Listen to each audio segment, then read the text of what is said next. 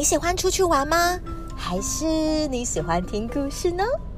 我是爱说故事又会玩的闪妈咪，欢迎大家跟我一起闪来听故事。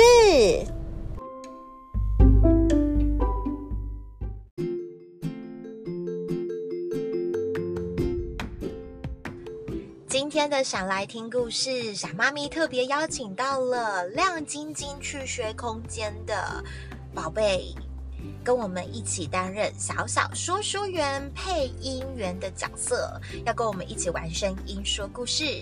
要为我们带来的故事叫做《汪达的乱法》，准备好听故事了吗？故事开门喽！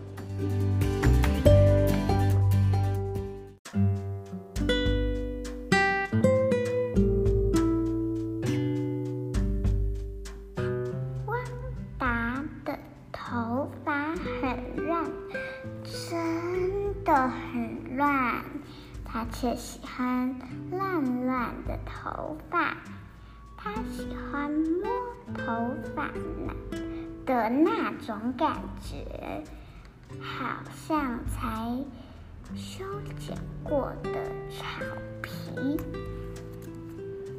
蓬松而且有弹性。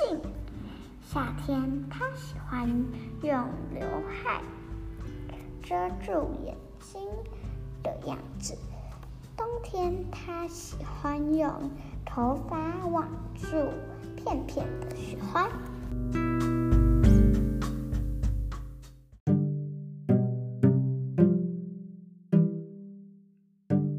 汪达最讨厌妈妈唠唠叨叨的说，该去洗头了。也讨厌爸爸嘀嘀咕咕的说。你看起来就像一只牧羊犬，为什么不去宠物美容院整理一下呢？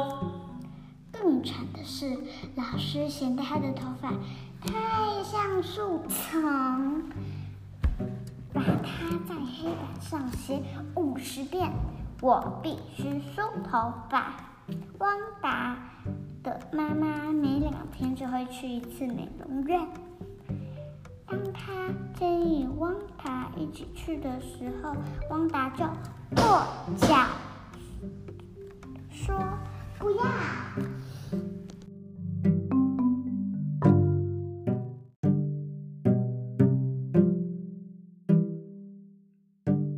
有一天早上，汪达要去上学，妈妈弯腰和他亲吻道别，不小心把闪亮的耳环卡在汪达的头发上了。汪达大叫一声：“哎呀！”妈妈也大喊一声：“哎呦！”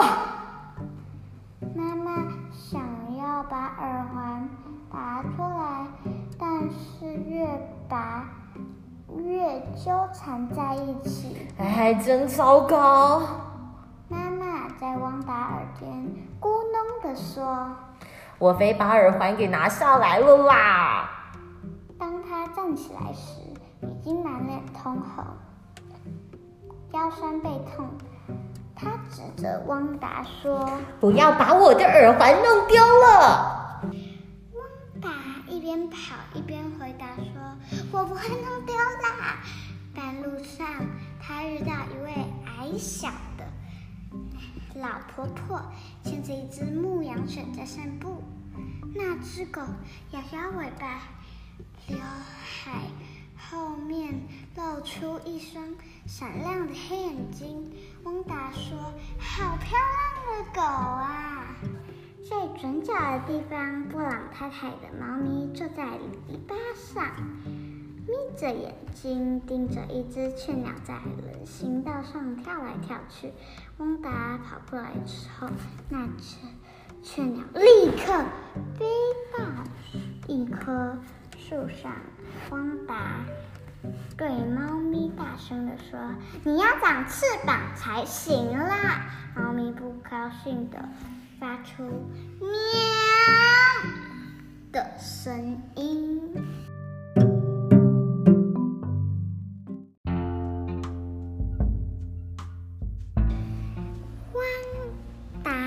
整天都在担心妈妈的耳环，所以下课和午休时间，他都会冲到洗手间检查一下。他看见耳环在头发上闪闪发亮，觉得漂亮极了。他一边照着镜子，一边轻轻地摸头发，心里想：咦，不知道妈妈会不会让我一直带着它？汪达因为整天惦记着耳环，所以惹来不少麻烦。在足球场上。他漏掉了一个很容易接到的传球。绘画课时，他的头发沾到了手指上的颜料。进行讨论课的时候，他一直检查耳环还在不在。老师生气的说：“如果你再摸一次你的头发，我就把你送到办公室，请校长把你的头发给剪掉。”直到放学钟声响起，汪达终于松了一口气。他相信回到家的时候，耳环会安全留在头发上。人行道上铺满了落叶，汪达走过榆树下，踢了一下落叶。树枝上的一只雀鸟。看见汪达的头发上有亮晶晶的东西，立刻大叫“抓”，冲下来想要啄他的耳环。啊！汪达尖叫着，一边跑一边拍着自己的头，想赶走雀鸟。这时候，布朗太太的猫咪正在篱笆上打瞌睡。突然被吓醒了，马上扑过去要捉雀鸟。他跳到汪达的头上时，汪达又大声尖叫：“啊，干嘛？”雀鸟又惊又怕的跳出猫咪的魔爪，猫咪对着飞走的雀鸟大声吼叫：“喵！”达还没搞清楚到底发生了什么事，却发现自己已经躺在一堆枯叶上。那只高的牧羊犬坐在他的胸前。布朗太太的猫咪已经不见了。牧羊犬用湿哒哒的舌头舔了汪达的脸颊。接着，汪达听到有人跑过来，大声喊着。哎，老兄，你放开他！矮小的老婆婆出现了，她用力的把牧羊犬拉开来，说：“对不起，他一定以为你也是一只狗，他从来不会跳到别人的身上啊。”老婆婆把汪达拉起来，并且帮他。拍掉身上的泥土和落叶，王达说：“没关系，我没有受伤。”王达摸摸头发，幸好耳环还在。他说：“我应该回家了，再见喽，老兄。”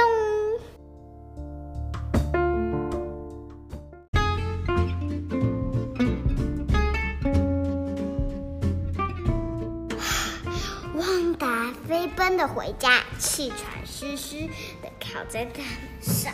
妈妈看到他狼狈的样子，忍不住惊呼：“啊，你怎么了？”他立刻扑向妈妈的怀抱。哦，妈妈，有一只鸟要偷你的耳环，有一只猫想抓那只小鸟，还有一只大狗把我撞倒。然后我想。耳环应该还在，而且我头上的某个地方。妈妈说，在这里，我看到了啦！不要再管那个耳环了。妈妈从汪达的头发里取出一些树叶和树枝，还拔出了一根羽毛和半片沾有猫毛的狗饼干。妈妈说：“你的头上好像长了一撮树丛哦。”汪达再照镜子，妈妈说的没错，他最得意的头发正乱七八糟的，插着干果仁、苹果和一根雀鸟的羽毛。他摸摸头发，感觉好像稻草，不像修剪过的草皮。我认为你应该要去找美发师了。妈妈建议。汪达叹了一口气说。哼，好吧，就只有这次哦。妈妈高兴的哼着歌去马匹吧。啦啦啦啦啦！美法师喜欢挑战，他下定决心进攻汪达的头发，帮汪达洗头、剪发、吹干和梳理整齐。在完成了所有动作后，美法师退后一步看。嘴里不禁发出了满意的惊叹声。嗯，yes。汪达看着镜子笑一笑，没关系，他小声的对自己说：“他很快就会长长了。”